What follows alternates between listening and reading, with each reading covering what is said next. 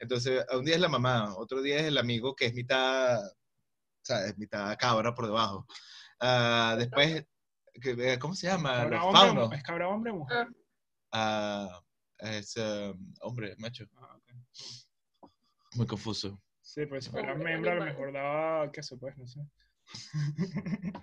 Damn. ¿Te imaginas? Mierda, qué fuerte. Rico. ¿No sería medio ilegal? O- o- o- una amiga que te dé queso, pero no sexual. Fuerte. Qué fuerte. O te den los dos. Bueno, eh, como puedes ver, nosotros decidimos iniciar este podcast para hablar de cosas que no deberían hablarse en público. Este, ¿Según Eh, quién? según la Real Academia, no sé. Eh, A mí me encanta cómo la Real Academia cambia como su, su opinión cada, cada rato y dice como unas cosas muy incoherentes. tipo, ahora está permitido decir tal cosa. Oye, por ejemplo, ahorita solo, la palabra solo es muy Ah, distinta ¿sin cuando lleva acento? sin acento y con acento. Por ejemplo, cuando tú escribes con acento es solamente fui yo. Solo, sí. sí. Pero cuando yo digo que yo estuve solo es sin acento. Sí. Pero la. Real Academia dijo, bueno, el acento ahorita es opcional. Tú puedes poner solo y está con acento y está bien. Ya va. Solo sin acento también no es un mercenario del mundo de Star Wars. Dios mío.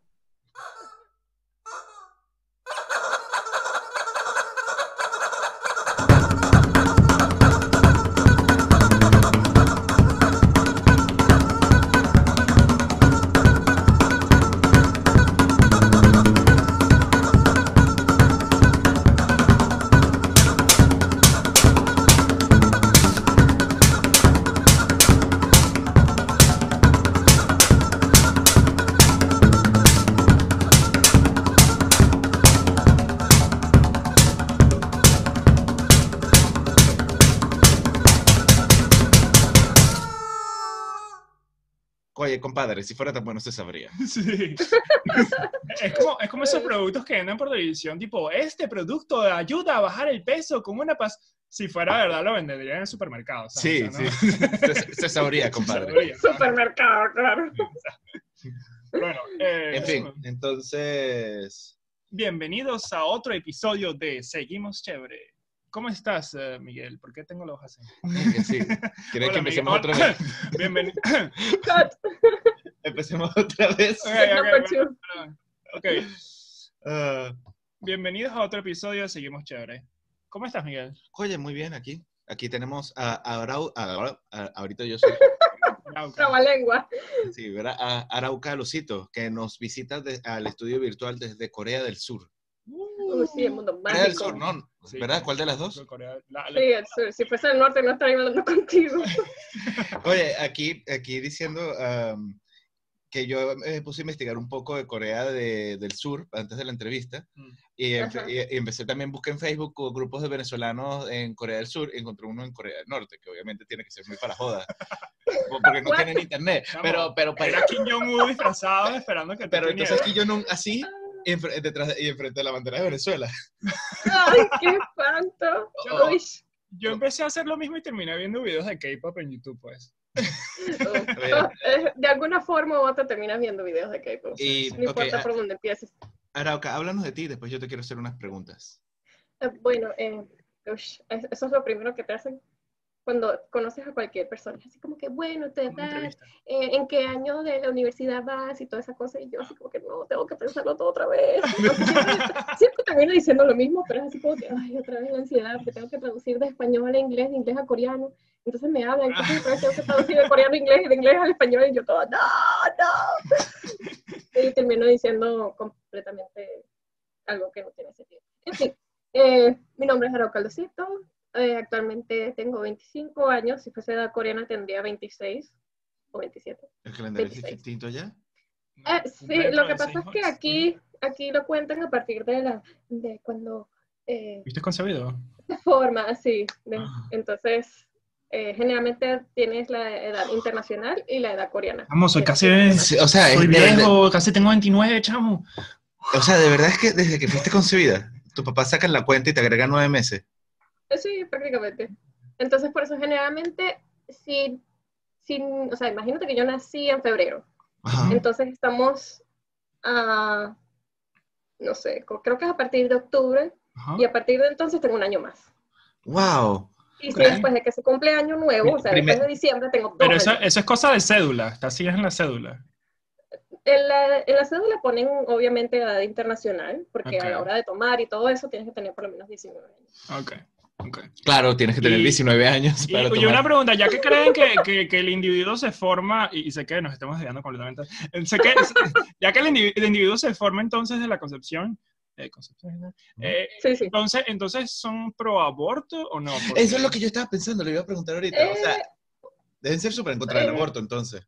sigue siendo ilegal acá, Ok. Ok. pero se puede realizar el aborto. Mm, O sea, vas al, vas al doctor y le dices así como que, uy, como que me duele la barriga, tú sabes, como que me está creciendo algo raro ahí. Y Win, win. "Mm, got you, fam. la mesa. Y ahí te lo sacan. Obviamente que no lo ponen como algo, o sea, a la hora de escribir papeleo y todo eso, no dicen, ah, sí, esta persona abortó, bla, bla, bla. Sino que simplemente, ya, o sea, si quieres abortar, se puede abortar, pero no es algo que es abiertamente... Qué curioso. Ya, siento que aprendimos tanto en esta entrevista. eh, lo cual es raro, porque la mitad de la población surcoreana es no religiosa, pues.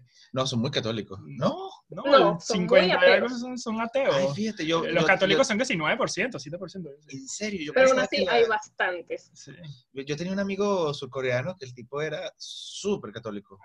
Y yo pensaba que era como algo... Bueno, a lo mejor es como que si es católico, entonces es súper católico, ¿entiendes? Es como que hay... Pero el problema de eso es que son, son de cultos. Aquí Corea está repleto de cultos. Entonces, ellos dicen, sí, que yo soy católico, cristiano, pero después le preguntas así como que, bueno, ¿en qué se basa tu iglesia? Entonces, no es así como que el amor a Jesús, sino que siempre andan reclutando a la gente, así como misioneros, y te dicen, no, porque nuestra iglesia cree en fantasmas.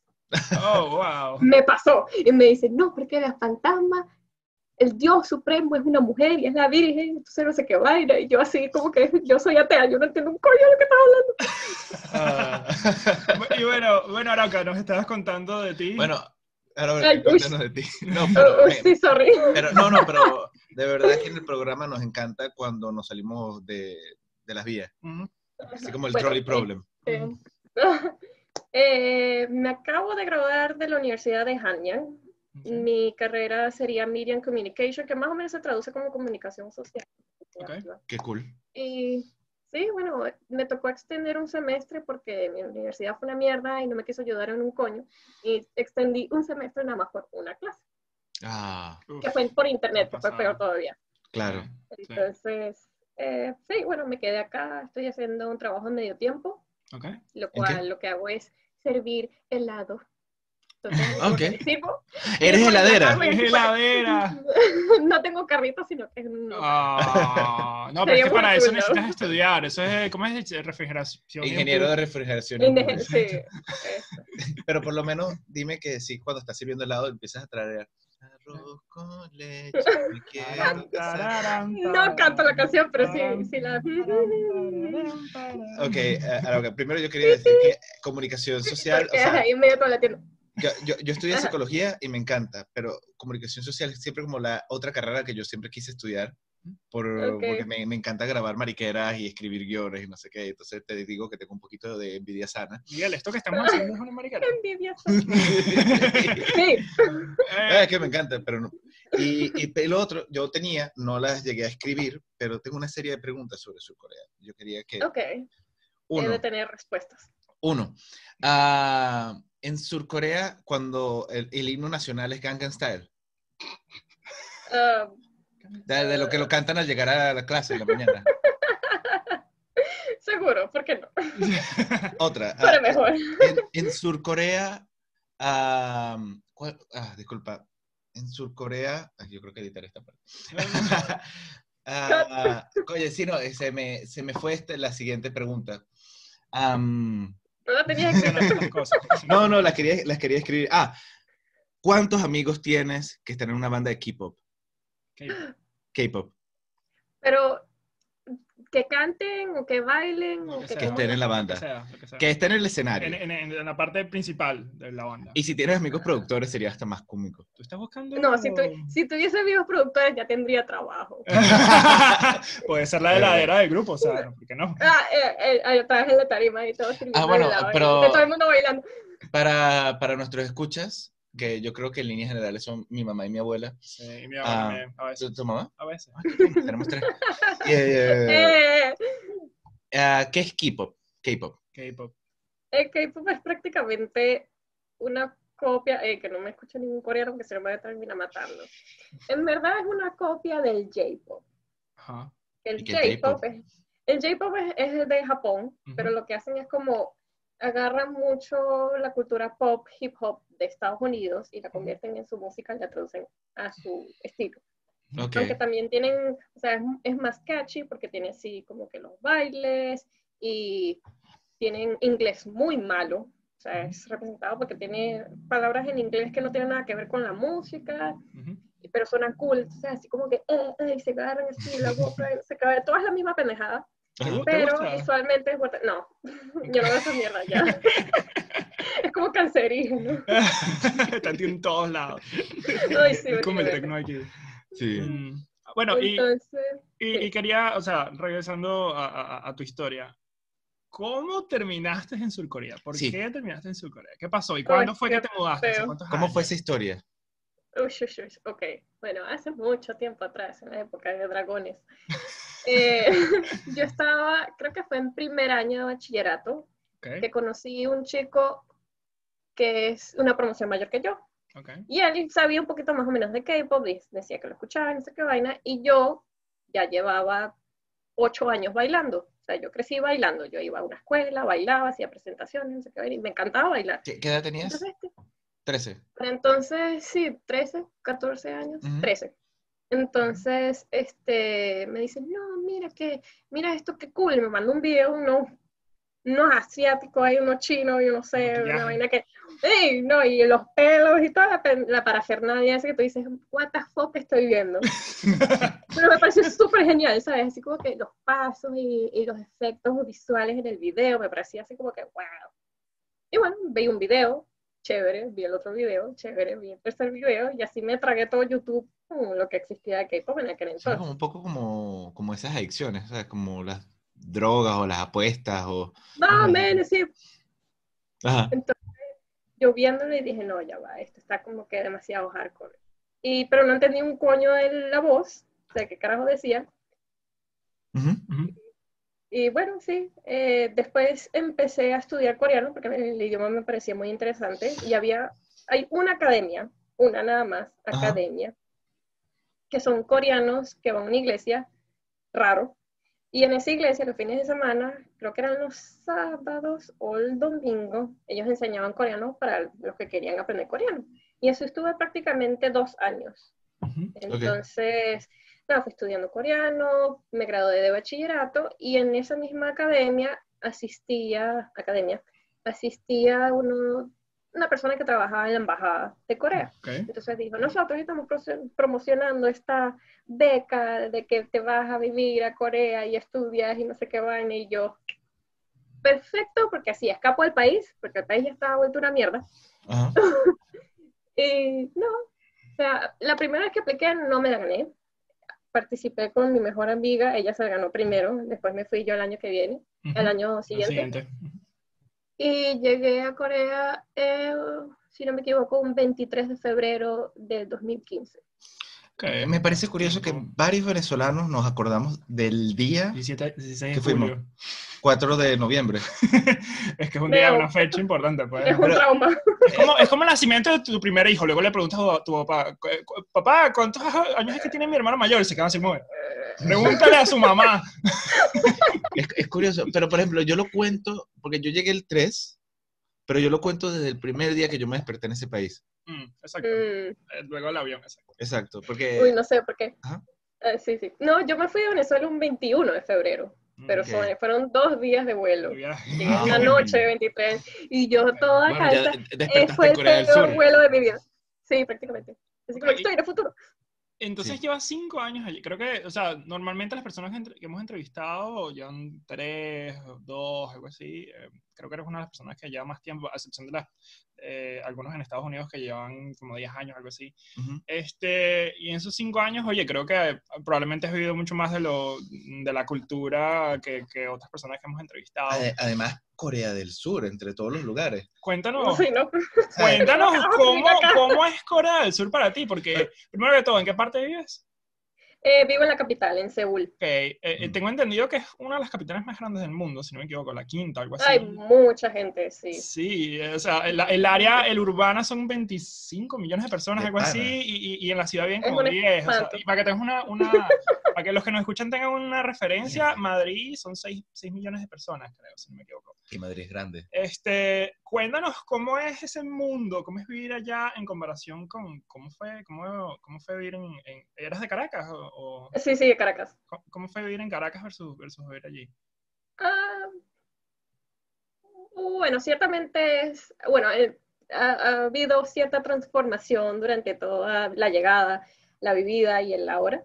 Ujú, Entonces, al principio sí daba mucho miedo, porque eras, en ese entonces no habían tantos extranjeros como hay ahora. Entonces era así como que estás más en el metro y estás hablando español, porque todas mis amigas son latinas. Yo tengo cero amigos coreanos, es completamente difícil hacer un amigo coreano, de verdad, verdad, amigo. no por criticar, No, no, es- nos pasa lo mismo con algo los holandeses. normal, es algo normal. No, porque no, no es algo negativo, No, sino es, em, yo creo que hay, hay, hay, hay gentilicios que quizá, por ejemplo, el holandés es muy simpático con uno, ujú, pero nunca te invita a una Mm. parrilla. ujú. No, sí, sí, No, pero una es una parrilla. así de dos horas y luego te vas a tu casa. Sí, ah, qué aburrido. Pero, pero es, es muy raro que aquí, por ejemplo, el holandés como que le abran, la, es educadísimo y buena nota tal, pero que le abra la puerta Um, a un, lati- a, a un- no a un latino, a un inmigrante. Un extranjero. Ajá. Así, así de meterlo en su grupito de amigos. Sí. ¿Y tú cómo dirías eso de, tú dirías que los coreanos, los surcoreanos son así? Yo diría que hasta cierto nivel son, son abiertos a recibir a la gente, pero más que todo así como que, bueno, vamos a tomar, vamos a tomar, vamos a tomar. Entonces siempre son reuniones de ir a tomar y emborracharse No y ir a tomar. Pero es que, es que los coreanos toman mucho, mucho, pana. mucho. ¿Tú, Y toman este alcohol que es asqueroso. Uy, pero no sé. Es que el, es que problema del distinta. coreano, el problema del coreano es que para que ellos tomen tienen que jugar. Ellos tienen juegos mm, para tomar.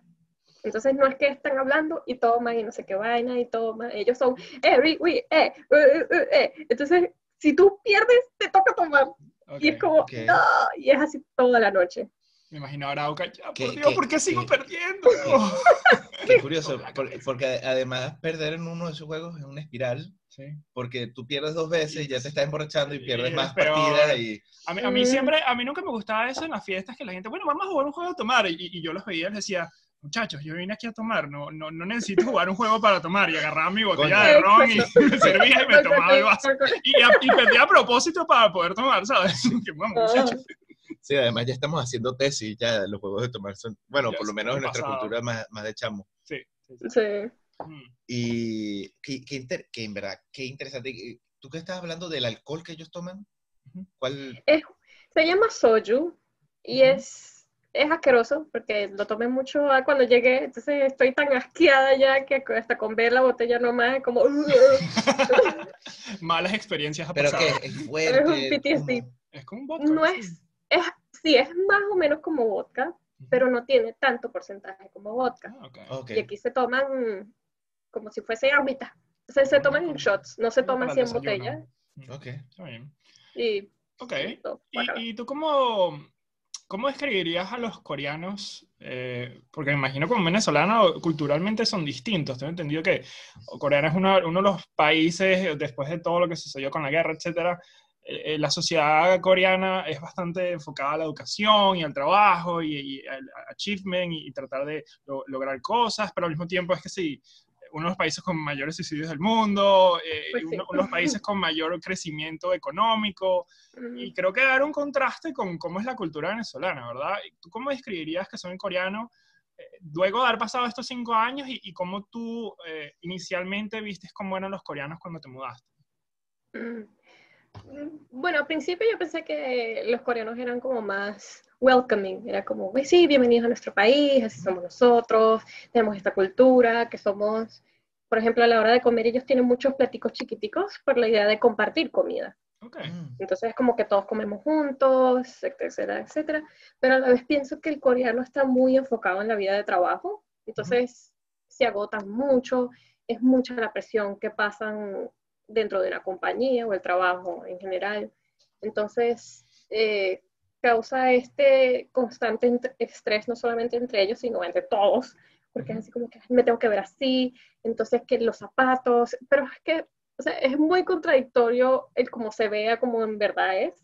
Entonces, no se me confunde mucho. Por ejemplo, las mujeres se van vestidas de pie a cabeza, de pie a cabeza, así súper maquilladas y los tacones. Llegan a la oficina, se sacan los tacones, se ponen unas chanclas, caminan de un lado para el otro. Entonces, así como que no deberías usar, no deberías usar las chanclas en la calle para salir cómoda y llegar al trabajo y Y te verte bien. o sea, no- tacones. sí. Por Dios. Ah, Y, y como latina, ¿cómo te has sentido con, con los coreanos? O sea, con, eh, con, a- relacionándote con ellos en el trabajo, eh, perdón, en el, sí, bueno, el trabajo también, en- y, en- y estudiando, y, y- con tus amistades. Am, no es que haya tenido muchas buenas experiencias, he tenido unas cuantas, Ujú. pero para mí la gran mayoría no han sido muy positivas, que se diga. Ok.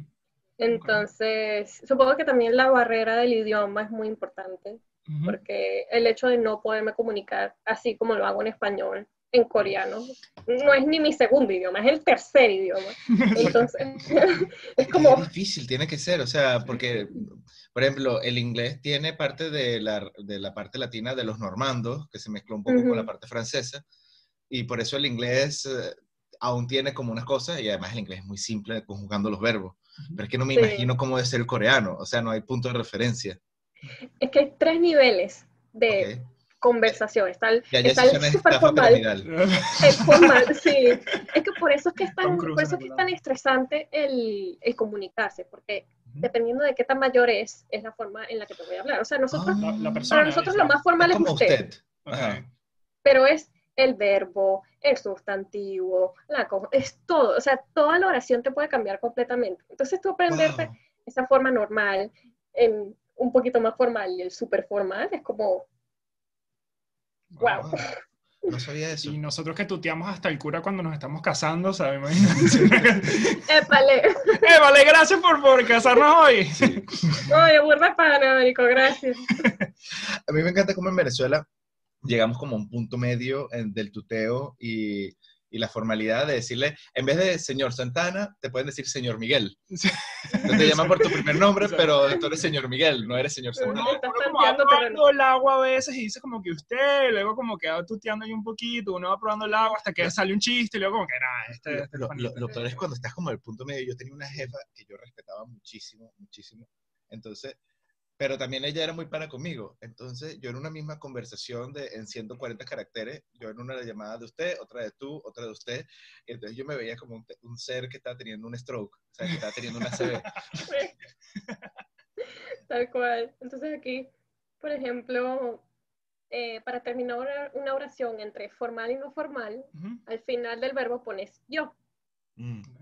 Entonces, si está, es formal. Si no está, es informal. Pero es muy normal, por lo menos entre mis amigas y el resto de la gente, que no exista ese yo a veces. Ok. Ok. Entonces, así como que yo, y entonces no está en el siguiente verbo, y yo, entonces no está en el siguiente verbo. Entonces, es que se quedan así como que, ¿me estás hablando formal o no? O sea, elige una sola. no es que soy tres meses mayor que tú, ya tienes que hablarme formal. Qué cómico. Y sí es una cultura muy enfocada como en eh, respetar a los mayores, ¿verdad?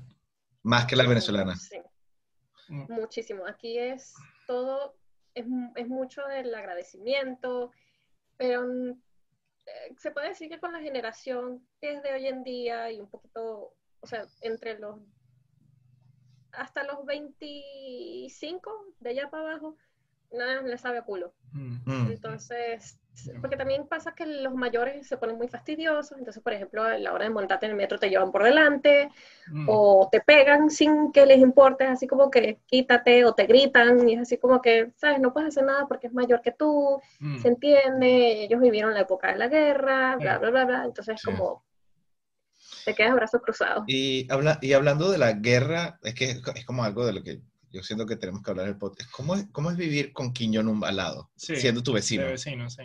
Mira, a decir verdad, uno está. Yo antes de venir a Corea, mi mamá toda cagada. No, que Corea del Norte, que la bomba nuclear, que no sé qué va. Aquí deja todo el mundo así como que. O sea, llega un aviso que, que no, que Kim Jong-un testeó una, una Sí. bomba, yo qué sé acá, y todo el mundo ahí desayunando su cafecito, y así como que, "Ay, ¿cómo está el clima? Y así, Qué, ¿viste? el- qué cómico. Es de A verdad. nadie le importa, porque sa- saben que es, es, es pura para llamar la atención, pues. Ok. Y yo creo que es como, eh, otra vez citando como lo existencial antes de que empezáramos el programa, es como nosotros cuando nos damos cuenta que en verdad estamos en un pedazo de piedra, nosotros somos unas bacterias en un pedazo de piedra moviéndose a toda velocidad en el universo alrededor de una gotica de fuego, Sí. ¿sabes? Y, y todos Ew. tomándonos el cafecito en una entrevista de venezolanos fuera de Venezuela. Literal. Pero-. Qué, qué- qué fuerte. Yo tenía una amiga en España que ella estaba aprendiendo coreano y yo en broma le decía, ah, pero tú sabes decir, ah, no disparen. Y ella dice, no, no, no lo sé decir, coño, estás perdiendo tu tiempo. No, lo bueno es que hay muchas bases que cuentan con soldados estadounidenses. Sí. Ok. Entonces, como Corea del Norte le tiene miedo a Estados Unidos, por eso es que hay muchos soldados Claro. norteamericanos aquí. En el momento que ellos se vayan, Corea del Norte ataca. Sí. Y además es la cosa de, de el uh, Assured Destruction, MAD, que es Mm, cuando, cuando todo el mundo se puede volver mierda en un segundo, Ujú. tú no puedes atacar al otro. Sí. Entonces es como un ha- hack eterno. El, el- el mejor, la mejor pues, eh, forma de jugar es no jugar el juego. pues. Sí. Exacto. Después la Guerra Fría, y eso nos trajo muy buenas películas. No creo, no creo que haya valido la pena, Miguel. No, pero yo- Igual que la segunda. que yo, eh, claro, además me encanta como, como un personaje en Saturday Night Live dice, no, la Segunda Guerra Mundial fue la mejor guerra. La, la mejor, es una buena continuación, parece dirigida por James Cameron. Y la gente, la gente así como, ¿qué coño está diciendo? Ay, sí, como, que no- como si no hubiese sido la mejor guerra. Y todo el mundo en verdad, Ay, Ahora que lo pienso. a ver que lo- no, obviamente todo es eh, en broma en ese sentido. Yo estaba diciendo que tratar de sacar como lo optimista las cosas horribles. Por ejemplo, yo digo que ahorita, ok, de la pandemia, vamos a sacar algo optimista. Que ahorita nos demos la mano con el codo, me parece muy cool, Lo bueno de acá es que ni siquiera te dan la mano. ¿no? Aquí es claro, así, con la cabeza. Aquí te hacen así. ¿eh? Eh, hola, sí. ah, hola. para, para nuestros podcast, ¿escuchas? Nuestros seguimos chévere, Eh, Nuestro seguidor chévere, ¿escuchas? sí. Ah, eh, ella estaba haciendo como, como las películas, ¿sabes? Que hace como el bao, Es el el- bao, el, Ajá, el bao, inclinarse. Oye, yo tengo un amigo en, eh, japonés que, no japonés, que, que vive en Japón, eh, que, que me contó que, el, que las japonesas, eh, la relación entre los japoneses entre sí es un poquito eh, distante, ¿verdad? En relación de Mm. pareja y tal. Y, y, por ejemplo, un día él estaba caminando, saliendo del campus, está en el parque y, y ve que a una muchacha se le, se le caen las cosas, se le caen los cuadernos. Entonces él se acerca, ¿verdad? Y, y- Como y toda ayu- premisa de película romántica. Como Ah, una sí. mamá, no, no, no, no, no. Entonces Llegaron a la misma cosa a la vez. Ah, no, no. Este, se acerca a ayudarle y tal, y, y, oye, o sea, sí sí le ayuda, pero, pero para la muchacha era algo extraordinario, ¿sabes? Que, que, que un hombre llegara y le ayudara, y entonces se sentía como, como en shock, ¿sabes? ¿Qué hago? O sea, Mm. este, este hombre que no conozco vino a ayudarme a, a- a levantar los cuadernos del piso. Y, y es algo de la cultura de ellos que como que no, entre, entre hombres y mujeres no se relacionan de esa forma como un venezolano. El venezolano sería como que, ah, sí, te ayuda, ah, sí, chavo, sí, chévere, que estás estudiando, no sé qué, y terminan tomando el viernes en la noche. Yo, yo me Wow. imagino, yo me imagino eh, que Surcorea debe ser algo parecido, ¿verdad? Debe ser un poco aislado. Ah, pues sí. O sea, muchas veces, o sea, yo digo que ahorita los coreanos son muy centrados en ellos mismos. Ujú. Antes era así como que el, el confucianismo en parte la idea de, de compartirlo todo con todos y no sé qué cosas. ¿Y por qué Pero ahorita, yo qué sé, la tecnología, no sé quién cuenta. Sí, pues fue culpa de. K-pop y el pastafarismo. ¿Cómo se Exacto, dice tú sabes. coreano? No tienen, es lo peor. No, No tienen palabra para decir salud. No, y yo así como que bless you, porque por lo menos en- deberían de entender inglés y yo digo bless you.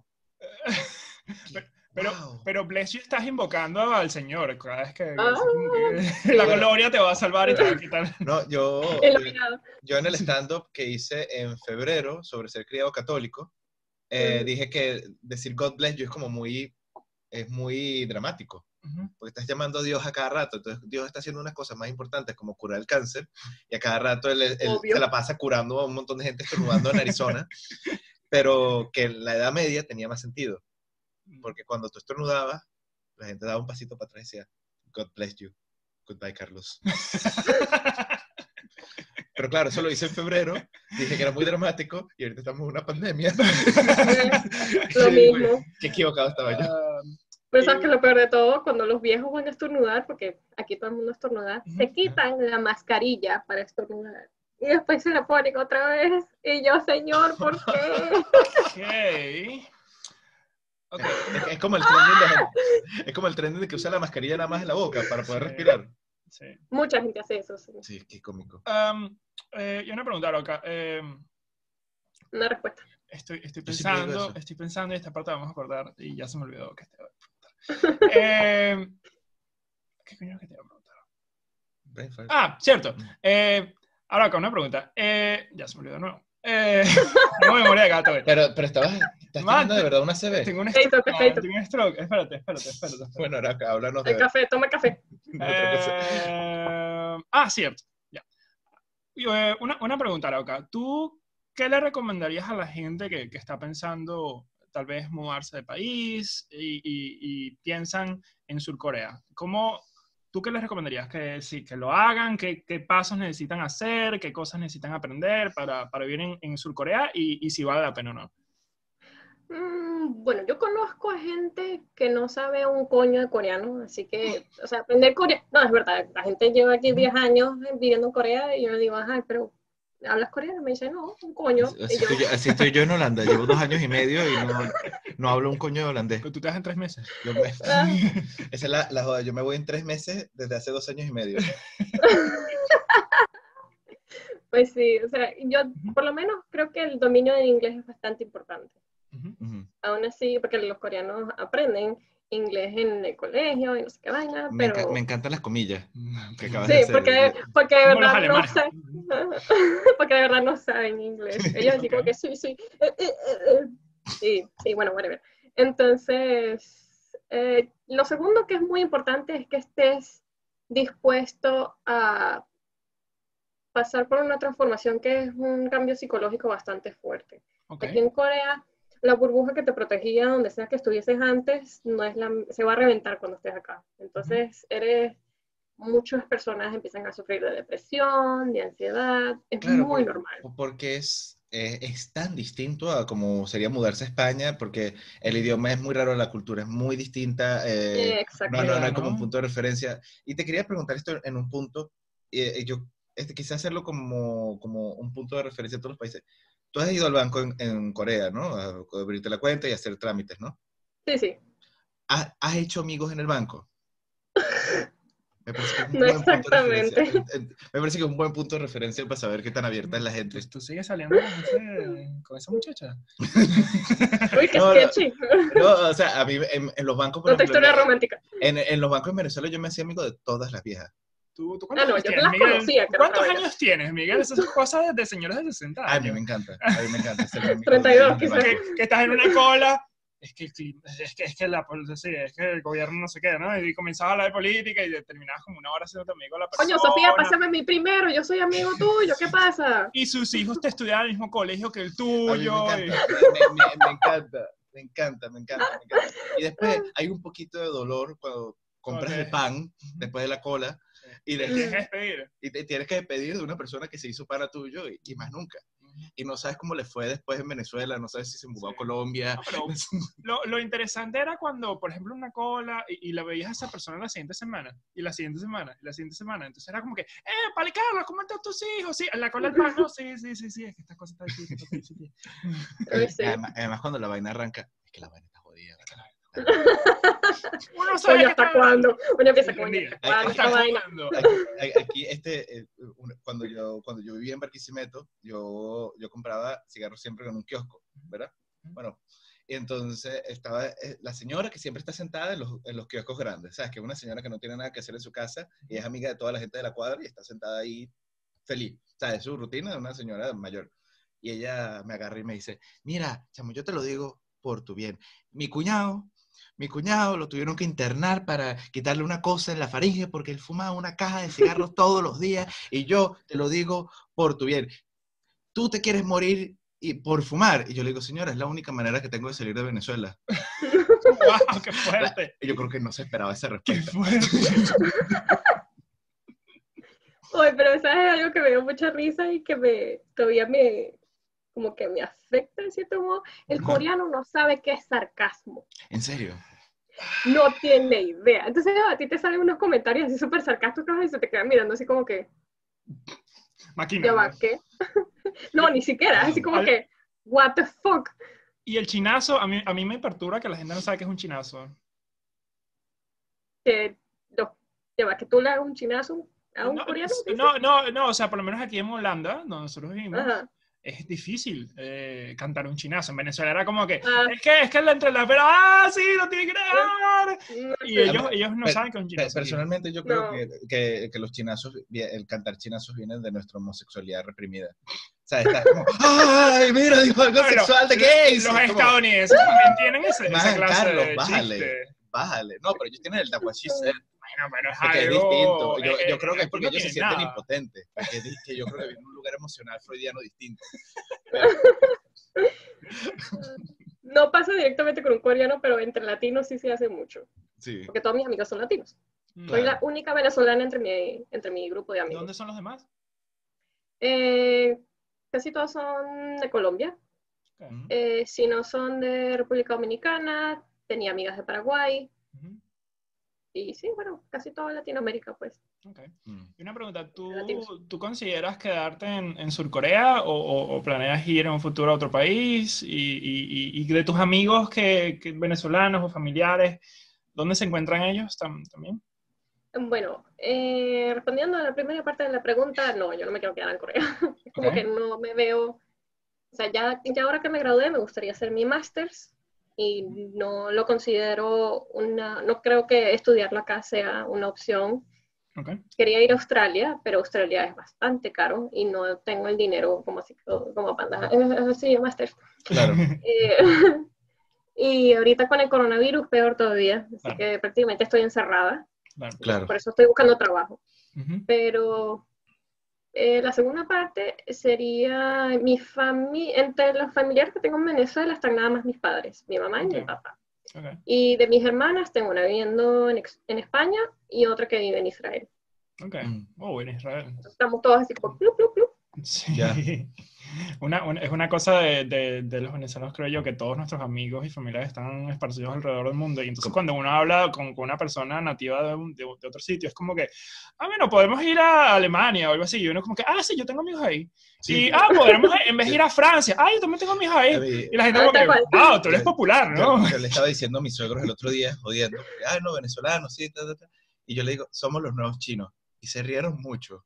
Tanto que Somos una plaga. Es horrible. Claro, ya- yo, yo, también, yo también lo digo, así que sí, a, los a, los a los españoles. que Yo le digo, no, es que somos los nuevos chinos, somos una plaga. Y ellos se ríen como, como desesperados porque lo estaban pensando, porque lo estaban pensando. Y dice, coño, sí, Pero son no lo muchos, man.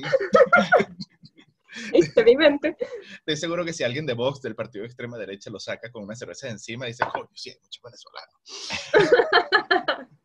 Tal cual. Y, ah, mira, encontré aquí la lista escrita, la lista ficticia, Ujú. y te quería preguntar cuál, eh, otra, otra de las que había no escrito, ah, ¿cuál es el, el Pokémon animal oficial de Corea del Sur?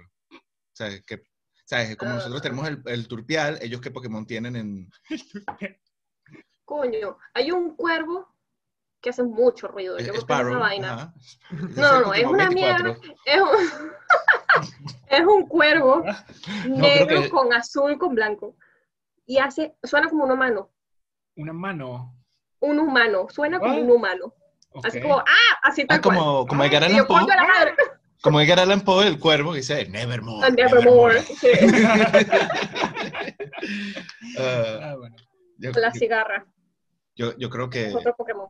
Nada, iba, iba a hablar de Edgar, Edgar Allan Poe, pero no íbamos, no íbamos a ir demasiado del tema y estamos un En poco otro sobre podcast. la hora. Vamos a, vamos a hacer, eh, eh, a concluir el programa con la pregunta que siempre hacemos, Arauk. ¿Qué es lo que más extrañas de Venezuela? Oh. Uy, yo creo que un cachito. Mm. Cachito jamón y queso. Uf, No, la chicha. La chicha. la chicha. Ayer yo tenía que explicarle a unos comida. europeos que era la chicha. Mm, Es que no, no, no. pude, es no, algo- ¿sabes? Yo, ¿Sabes además, lo que yo hago? Ni sabía de qué estaba hecha Yo la les, yo les preparo chicha y se los doy y ya. Ok. Y, y el azúcar, y con esa cantidad de azúcar se ponen a correr, dar vueltas así. Y a los 10 minutos se quedan dormidos. Sí. Excelente. Ah, la- la a mí me toca explicar qué es la chicha, porque, Porque yo la- creo la- que en Colombia la chicha es una bebida alcohólica.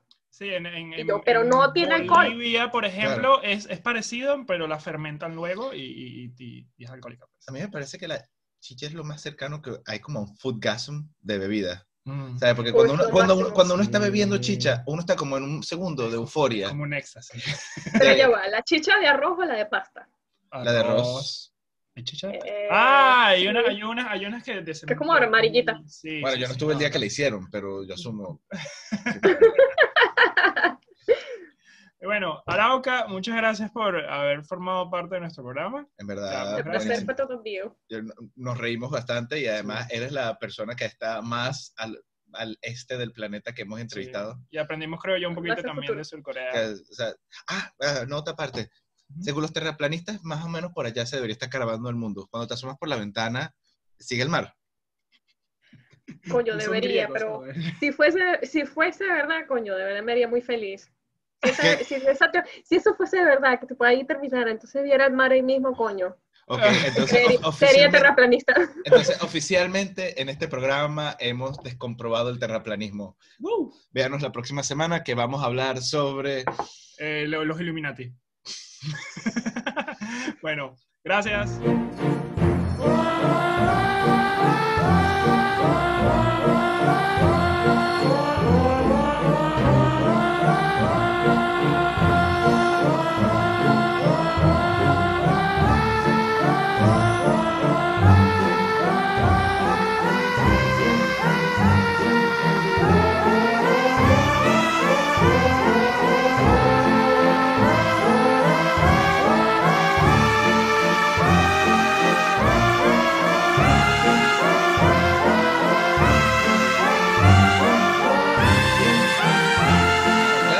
Que, pero el San Agustín...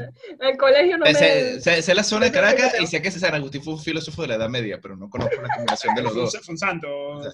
Bueno, pero además fue el mejor santo de todos porque fue un carajo que cogió The more todo lo know. que se movía, Sí. ¿sabes? Que cogió, cogió, Sí, cogió y el tipo dijo, ay coño, ahorita solo queda Dios.